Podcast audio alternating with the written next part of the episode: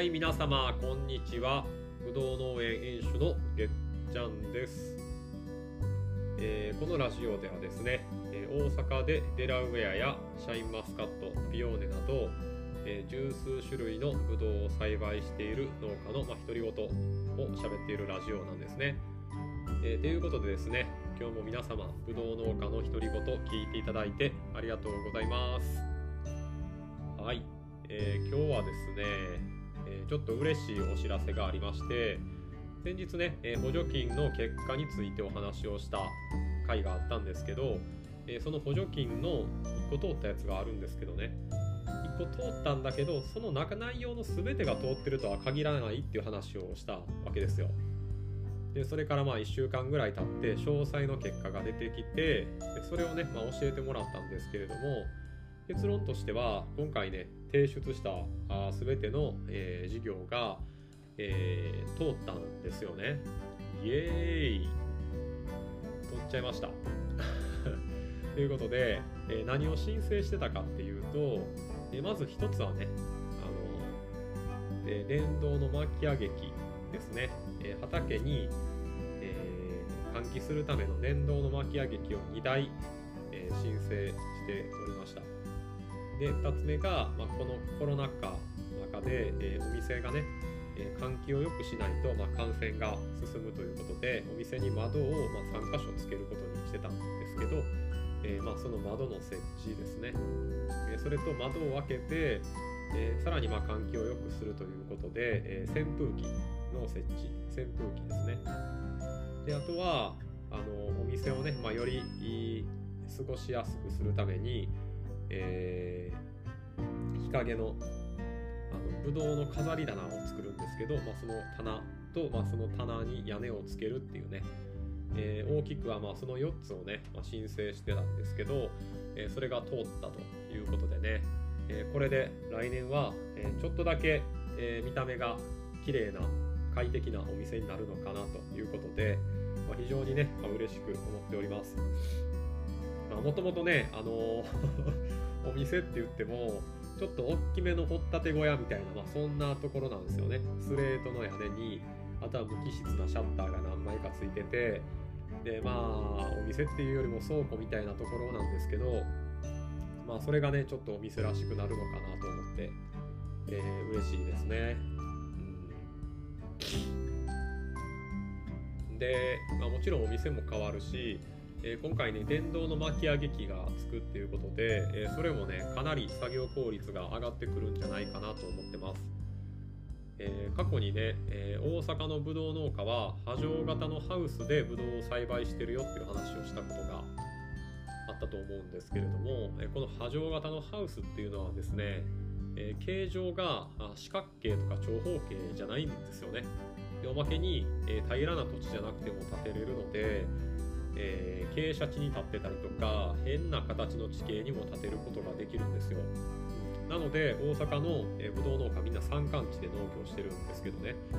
えーどんな地形にでも建てれるっていうことでそんなハウスばっかりでうちもね例に漏れず、えー傾斜地にブドウのハウスが建ってるんですけど、えそうなってくるとですね、え普通の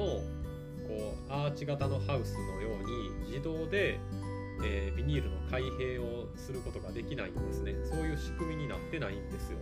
えーいやそうなってくると、えーハウスの開け閉めを全部手作業でやらなければならないっていうのがあって本当にねそのブドウの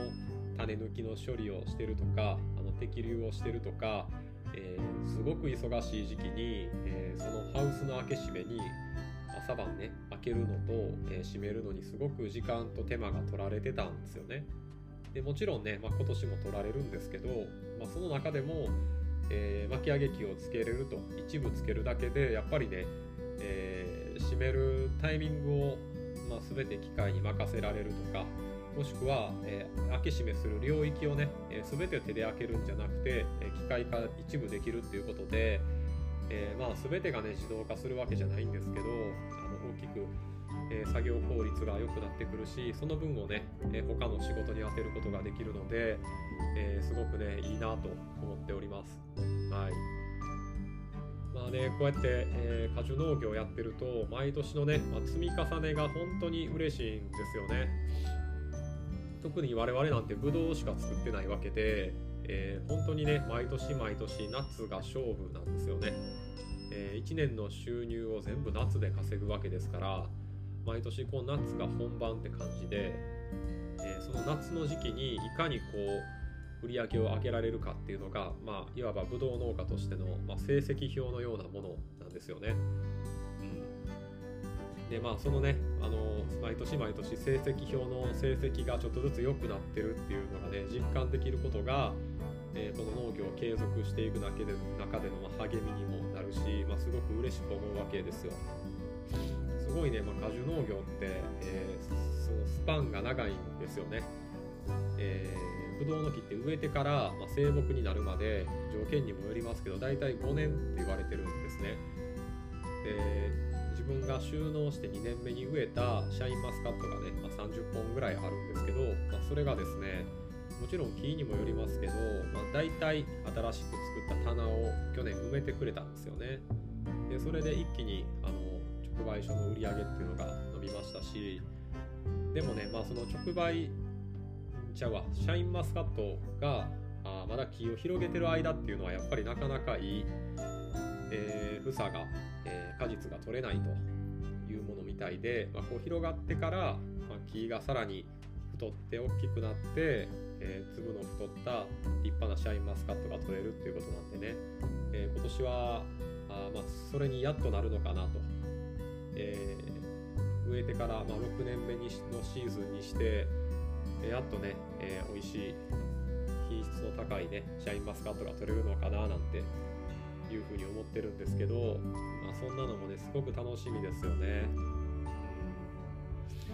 みたいにね 思ってます。はい。まああのー、そういうて言うかな去年できなかったことが今年はできてるとか、えー、去年なかったものが今年はあるとか、まあ、去年よりちょっとでも利益が増えてるとか、まあ、そういうね積み重ねが本当にまあこの、えー、商売をやっていく中でのモチベーションになってますね。でまあ、こうやって、ね、コツコツ積み重ねながら、まあ、これからもね、えー、長きにわたって、えー、死ぬまで、え農業経営をしていきたいかなと思っております。はい。えー、ということで、まあ、今日のラジオはこんな感じで終わりたいんですが、えー、まあ、今日もですね、えー、今週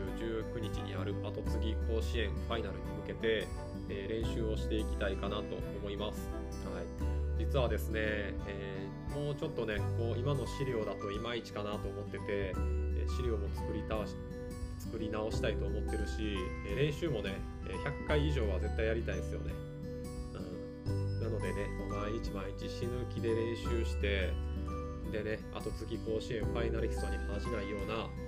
えー、発表をしたいかなと思っております。はい、えー、ということで、えー、これで終わろうと思うんですが、あこのぶどう農家の独り言ラジオではですね、えー、まあ、農業経営とか、えー、ぶどうの栽培とか農家の日常みたいなことを喋っております。えこういった話に興味がある方は、是非ね、これからもチェックしていただいて、